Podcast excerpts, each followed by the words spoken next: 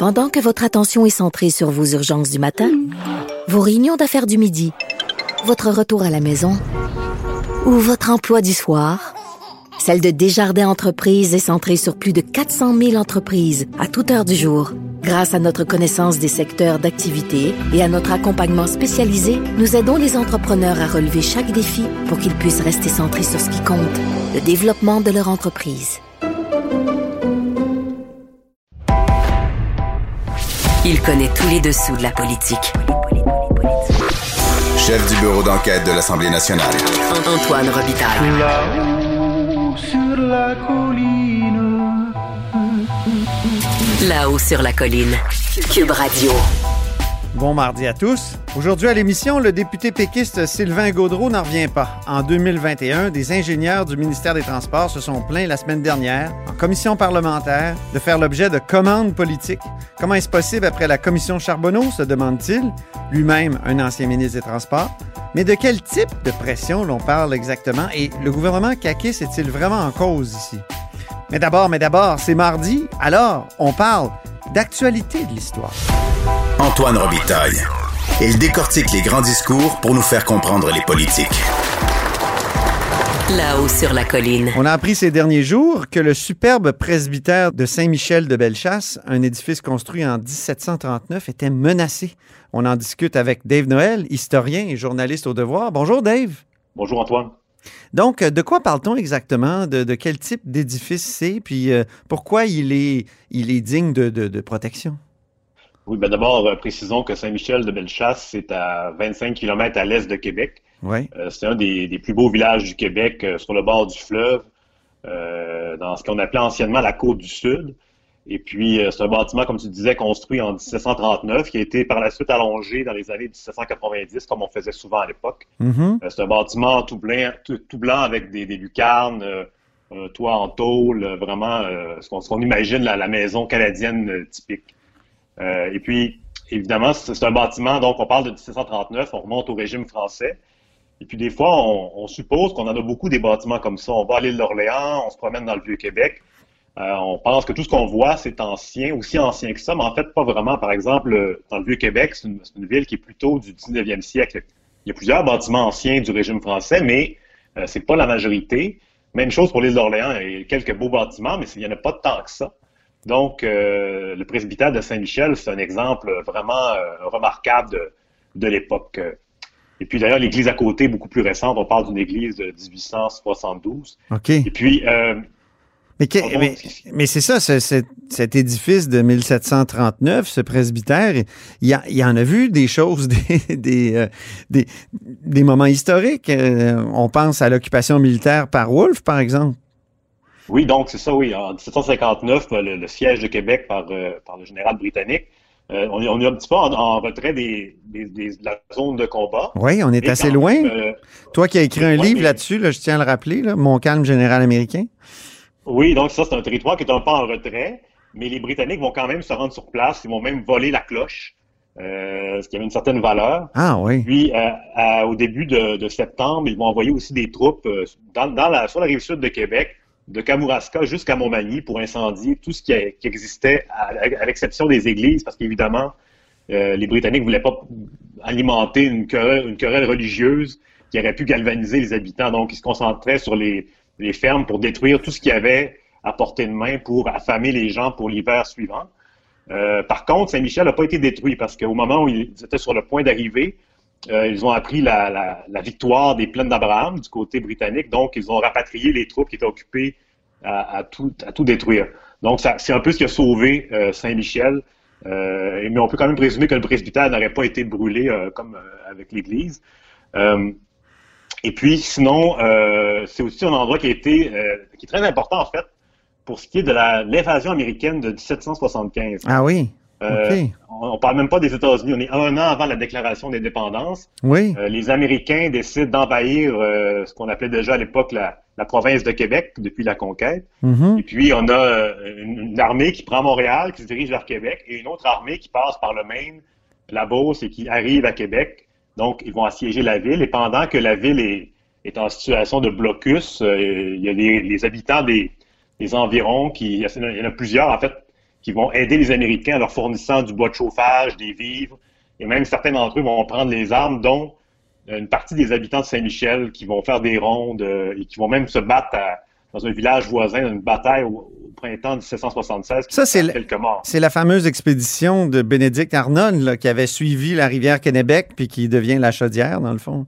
Euh, ben, qui, en fait, c'est il y a un portage au lac Mégantic et ensuite, il a descendu la Chaudière jusqu'à Québec. Les Beaucerons, d'ailleurs, en, en parlent souvent de, de ce- cette descente-là. Mhm. Et sans doute que, que Bénédicte Arnold ne reconnaîtrait pas les lieux vu qu'il y a eu beaucoup de, de démolitions le long de la Chaudière en raison du décret euh, sur les inondations qui a eu lieu récemment. Ah, c'est terrible. Euh, Ah oui, Sainte-Marie est complètement euh, dévastée. C'est quoi? C'est 400 démolitions. C'est épouvantable. J'en discutais récemment avec le député euh, de Beauce-Sud, là, euh, qui est pas, pas vraiment dans son comté, Sainte-Marie, mais ça fait rien. euh, Samuel Poulain qui, trouvait aussi que c'était, bien triste. Mais en même temps, gouvernement de la CAQ, le patrimoine, ça n'a pas l'air à être son principal souci. Alors revenons, oui, pardon, j'ai juste fait une petite dig- digression pour te montrer à quel point je suis touché par ces problèmes patrimoniaux.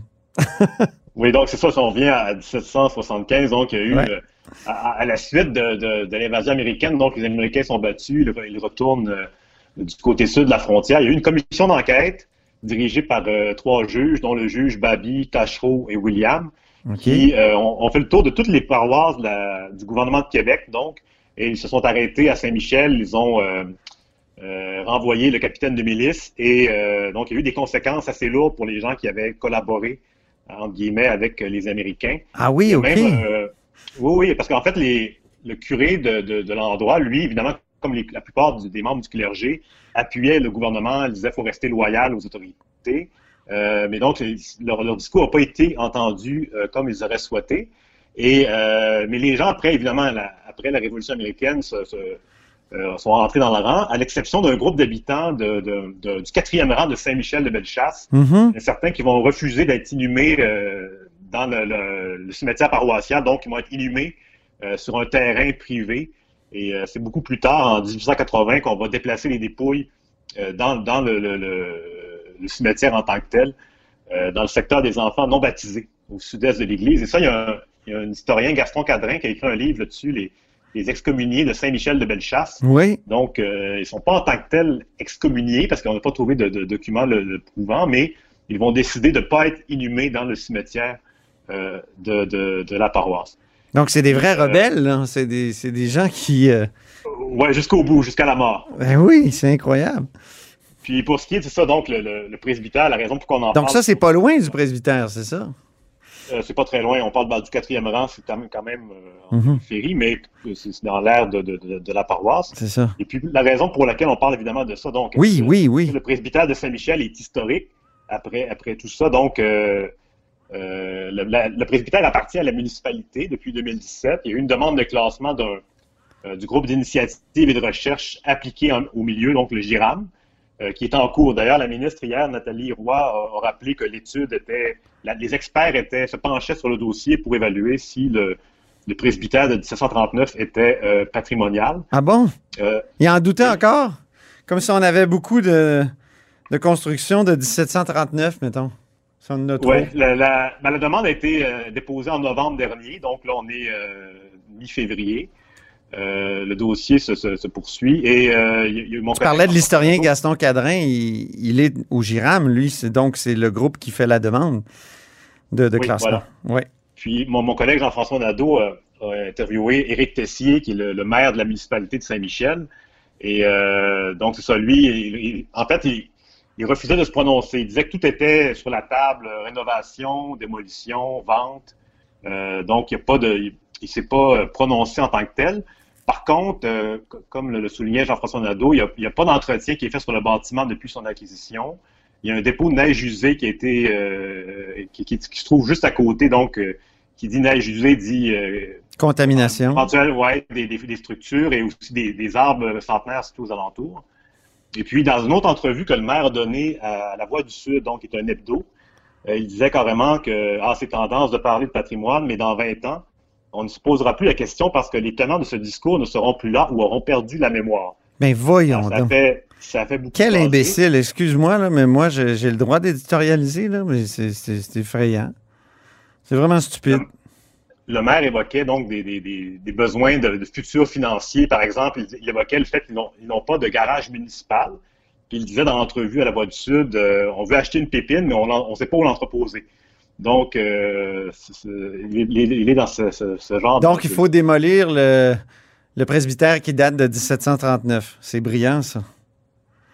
Évidemment, on n'en est pas là. Donc, Aïe, aïe. Comme, comme je disais, euh, le dossier est en analyse au, au ministère de la Culture, mais donc ça, euh, disons que ça, ça, ça, ça rappelle un peu, euh, ça fait penser à des, des cas récents de, par exemple, le manoir Tachereau qui, a- qui été incendié récemment en Beauce. Donc, Oui. un bâtiment qui a été un peu laissé à l'abandon en attente de quelque chose. Et puis, c'est souvent ce genre de choses-là se, produit. Mhm. Ah non, c'est tragique parce que comment on peut garder des, bâtiments anciens avec, euh, avec une telle logique, la logique du maire, c'est épouvantable. Et j'imagine qu'il y a des gens dans Saint-Michel-de-Bellechasse qui, qui se révoltent contre ça, qui, qui sont un peu, euh, qui voudraient protéger l'édifice. Ben, évidemment, il y a Jérôme qui est très, qui est très actif. On en Mhm. a parlé euh, tout à l'heure. Et puis, euh, dans- au sein du conseil municipal, il y a des personnes qui, sont, euh, qui se sont manifestées déjà pour la, la protection de, de ce bâtiment-là. Et c'est vraiment un village qui vaut la peine d'être visité. Là. Ah oui, c'est Ben, magnifique. je pense que tu y vas souvent l'été en vélo, en tout cas en Oui, promenant dans ces, tes grandes euh, tournées. oui. Euh, mais c'est un village qui est vraiment particulier parce qu'il y a une densité que les autres villages québécois n'ont pas toujours. Souvent, les villages ici, on c'est une longue rue. C'est vraiment ça. Et puis, on, ça se visite assez mal parce qu'on passe par. On se stationne à l'église, ensuite, on, a- faut marcher en revenant sur nos pommes. Tandis qu'à Saint-Michel, il y a une densité qu'il n'y a pas ailleurs. Il y a plusieurs rues de profondeur. Puis, c'est un village avec les maisons qui sont peintes en blanc euh, pour la plupart. Donc, c'est vraiment un endroit particulier qui vaut la peine d'être visité. euh, Il y a l'importance de, bien garer sa pépine, mais il y a l'importance aussi d'attirer les, les gens qui veulent visiter notre village. Ça s'appelle le tourisme En tout cas, je, pense toujours à la déclaration que, tu viens de me citer là, du, du maire, puis euh, j'en reviens pas. Donc, c'est un dossier à suivre, hein, euh, Dave? Oui, donc on va, on va surveiller le- l'analyse euh, du ministère de la Culture sur, euh, sur la valeur du bâtiment, euh, j'imagine, dans les prochaines semaines. Formidable. Ben, merci beaucoup, Dave Noël. Merci Antoine. qui est historien, journaliste au devoir et auteur de Mon calme général américain au Boréal. Et vous êtes à l'écoute de là-haut sur la colline.